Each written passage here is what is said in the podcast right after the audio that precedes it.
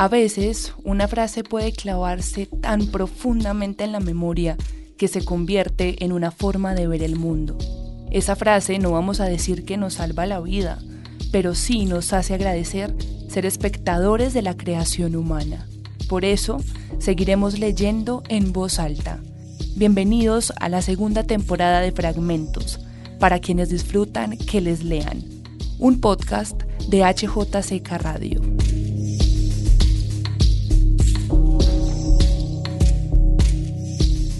El exceso de trabajo y de rendimiento se agudiza y se convierte en autoexplotación.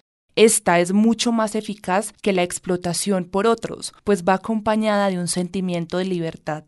El explotador es al mismo tiempo el explotado. Víctima y verdugo ya no pueden diferenciarse. Esta autorreferencialidad genera una libertad paradójica que, a causa de las estructuras de obligación inmanentes a ella, se convierte en violencia. Las enfermedades psíquicas de la sociedad del rendimiento constituyen precisamente las manifestaciones patológicas de esta libertad paradójica.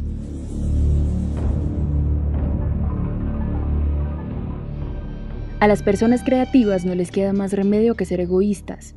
Dicho así, puede sonar arrogante, pero es un hecho indiscutible. Los que siempre miran a su alrededor que prefieren evitar los problemas y no causar molestias a nadie, nunca podrán tener un trabajo creativo, sea cual sea.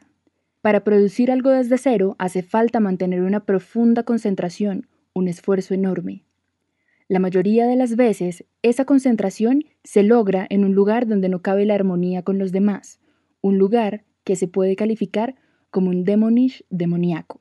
Nadie ha entendido muy bien por qué Adriana salió tan peculiar ni la razón de sus conflictos interminables con mi mamá. Algún chistoso, creo que fui yo, inventó la historia de que se le había caído a las baldosas cuando era bebita, pero como no se había muerto ni le habían quedado marcas, mi mamá prefirió no contárselo a mi papá, y Adriana nunca pudo perdonarle el descuido que la dejó peculiar para siempre.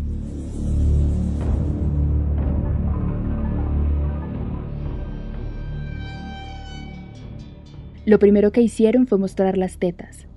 Se sentaron las tres, en el borde de la cama, frente a la cámara. Se sacaron las remeras y una a una fueron quitándose los corpiños. Robin casi no tenía que mostrar, pero lo hizo igual, más atenta a las miradas de Katia y de Amy que al propio juego. Si querés sobrevivir en South Bend, le habían dicho ellas una vez, es mejor hacerse amiga de las fuertes. Quiero empezar por el principio mismo de la tradición literaria occidental, con el primer ejemplo documentado de un hombre diciéndole a una mujer que se calle, que su voz no había de ser escuchada en público. Me refiero a un momento inmortalizado al comienzo de la Odisea, de Homero, hace casi tres mil años, una historia que tendemos a considerar como un relato épico de Ulises y las aventuras y peripecias a las que tuvo que enfrentarse para regresar a casa tras finalizar su guerra en Troya, mientras su leal esposa, Penélope, le aguardaba y trataba de ahuyentar a sus pretendientes que la apremiaban para casarse con ella. Cerré los ojos y entonces lo vi. Fue como si volviera una noche vieja, una noche que se había gastado y que ya no existía, y que se podía ver desde ahí, en ese momento, en mi cabeza. También el chico daba la impresión de haberse ido gastando, parecía drogado. El hombre lo empujó. Ian no lloraba, era su cara de siempre, pero estaba asustado. El hombre, vestido con un guardapolvo verde, miraba a Ian. Ya conocía yo a ese hombre, no me gustaba. Miraba al mocoso como si lo estuviese midiendo. Ian casi no se sostenía. Se le cerraban los ojos y la cabeza se le iba para los lados. Se sacudió, tratando de abrir los ojos de nuevo y de hacer pie. Parecía que el aire se le hubiese convertido en algo extraño. Ian se cayó. Su cuerpo ahora estaba en el suelo.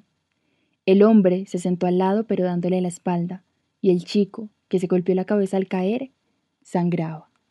Luego te dabas cuenta de que el motivo era la convicción, su convicción.